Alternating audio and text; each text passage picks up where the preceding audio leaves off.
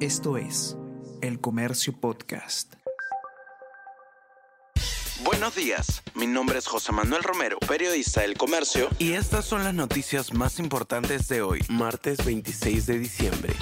Fiscalía advierte peligro de que Vizcarra obstruya su proceso por sobornos. El equipo especial del caso Lavajato solicita al Poder Judicial que ordene el impedimento de salida del país del exmandatario por 18 meses. Según el Ministerio Público, Vizcarra recibió coimas por 2,3 millones de soles cuando era gobernador regional de Moquegua. Piden 15 años de prisión en su contra.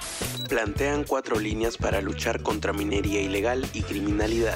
Las denuncias per cápita por extorsión han aumentado más de 400% desde el 2019. Las acciones ejecutadas desde el gobierno contra la inseguridad no serían suficientes. Poder Judicial evalúa este jueves cese de prisión preventiva de Betsy Chávez por golpe de Estado. El Poder Judicial evaluará este jueves 28 el pedido de la ex ministra Betsy Chávez para el cese de su prisión preventiva ordenada por el Poder Judicial como parte de la investigación en su contra por el golpe de Estado perpetrado el 7 de diciembre del 2022. El juez supremo de investigación preparatoria, Juan Carlos Checkley, programó la audiencia para las 10 de la mañana.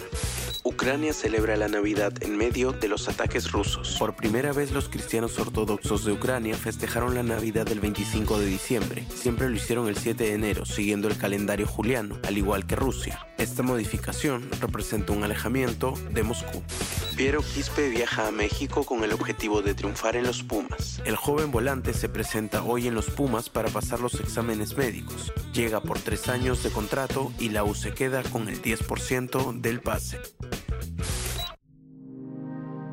El Comercio Podcast.